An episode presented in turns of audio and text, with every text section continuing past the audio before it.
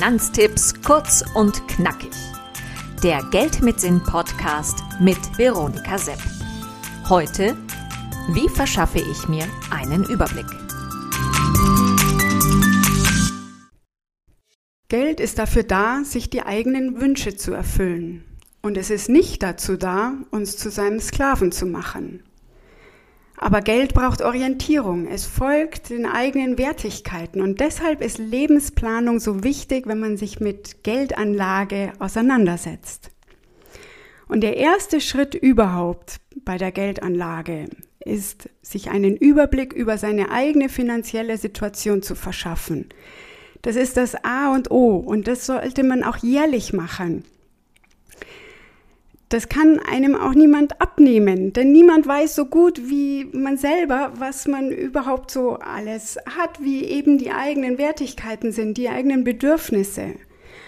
Und dafür habe ich euch jetzt eine ganz praktische Übung oder Aufgabe mitgebracht. Und dafür schlage ich vor, am besten, du machst gleich mit und holst dir ein DIN A4-Papier und einen Stift, um deine finanzielle Situation dir aufzuzeigen.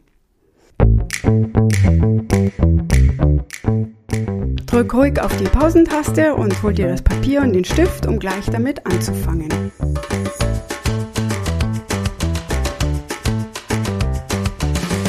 Leg bitte das Papier quer und oben im obersten Drittel zeichne eine Linie ein. Das ist die Lebenslinie.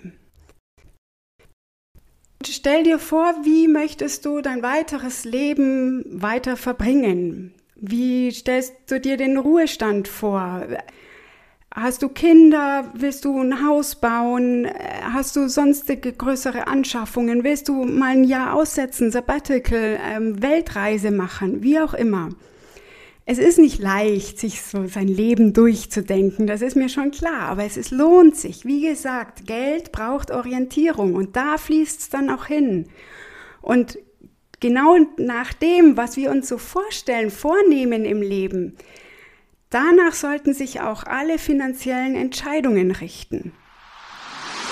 Unten links auf dem Papier, da trägst du bitte ein, wie hoch dein derzeitiges Gehalt ist deine Einnahmen, aus welchen Quellen auch immer. Und wie viel Geld benötigst du auch wirklich monatlich? Kannst du etwas sparen oder reicht so gerade? Wie viel hättest du gerne? Mach dir auch darüber bitte Gedanken. Rechts unten auf dem Papier trägst du dann ein, was du bislang für das Rentenalter angespart hast. Sieh dir dazu ruhig mal deine Verträge an, falls vorhanden. Betriebliche Altersvorsorge, private Rentenversicherung, den Auszug der deutschen Rentenversicherung. Wie viel kannst du erwarten und vor allem, wie viel bräuchtest du? Bitte notier dir das dann auch und nimm dir Zeit, das mal durchzudenken. Nach einer Faustregel sollte man vier Prozent des Nettogehalts für das Rentenalter weglegen. Wie? Dafür gibt es ganz viele Varianten, auf die wir in, in weiteren Podcast-Folgen dann kommen werden. Jetzt siehst du auf dem Blatt deine Einnahmen, was du fürs Rentenalter, für deinen Lebensabend in der Toskana oder wo auch immer äh, schon angespart hast. Zwischen dem Balken mit den Einnahmen und der Rente kannst du dir dann noch notieren, wie du abgesichert bist. Hast du eine Haftpflichtversicherung, eine Berufsunfähigkeit, wie auch immer. Als letztes trägst du jetzt zwischen dieser Lebenslinie und den Balken unten ein, was du auf dem Konto hast, ganz links. In der Mitte, wenn du Geldanlagen hast, Depots, was auch immer.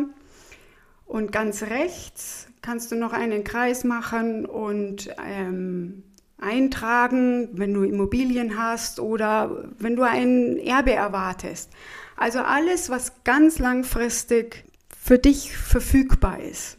Und jetzt ist es fertig. Du siehst hier auf einen Blick, ob deine finanzielle Situation zu deinen Wünschen oben passt. Wenn du demnächst eine Immobilie möchtest, kannst du jetzt kein Geld langfristig anlegen, sondern es sollte liquide zur Verfügung sein. Wenn du siehst, dass du im Rentenalter weiterhin deinen Lebensstandard behalten möchtest und das bislang nicht möglich wäre, dann ist das doch jetzt der Anreiz, einen Sparplan einzurichten, oder? Diese Übersicht wächst mit dir mit. Du kannst sie jedes Jahr wieder herausholen, anpassen und sehen, wie es weiter wächst. Du kannst das Ganze natürlich auch mit Apps machen. Dort kann man alle seine Verträge und Anlagen bis ins Detail eingeben. Mir ist es allerdings ein bisschen zu statisch. Da kann ich nicht so viel nachdenken über meine Wünsche, Bedürfnisse und alles. Was will ich in meinem Leben? Wo soll das Geld hingehen? Das ist genau das, was dieses Papier dir bringen soll. Du kannst dann einfach auf einen Blick sehen, passt das denn überhaupt zu dir oder nicht? Ich hoffe, der Tipp hat euch was gebracht. Bitte nehmt euch die Zeit, probiert es aus und macht euch diese Gedanken. Es ist wirklich hilfreich. Wie du nun Geld, das du zur Verfügung hast, nachhaltig und rentabel anlegen kannst, wie Anlagemöglichkeiten funktionieren und worauf du achten musst bei der Auswahl. Darum geht's in diesem Podcast. Ich freue mich, wenn du wieder reinhörst und ich dir beim Thema Geldanlage Tipps geben kann. Bis zur nächsten Folge.